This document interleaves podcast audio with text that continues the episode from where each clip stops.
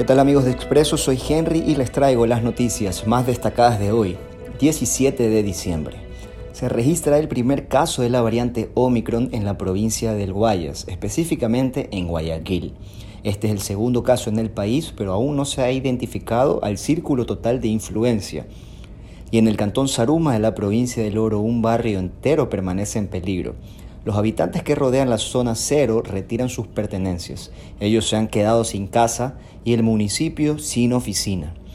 Y en Guayaquil, la venta de monigotes se cumplirá pero con restricciones. Intervendrán agentes de la ATM, Policía Nacional y Policía Metropolitana. No se cerrará el tránsito vehicular de la calle 6 de marzo. Y en deportes, seis nombres dejarán Emelec para la temporada 2022.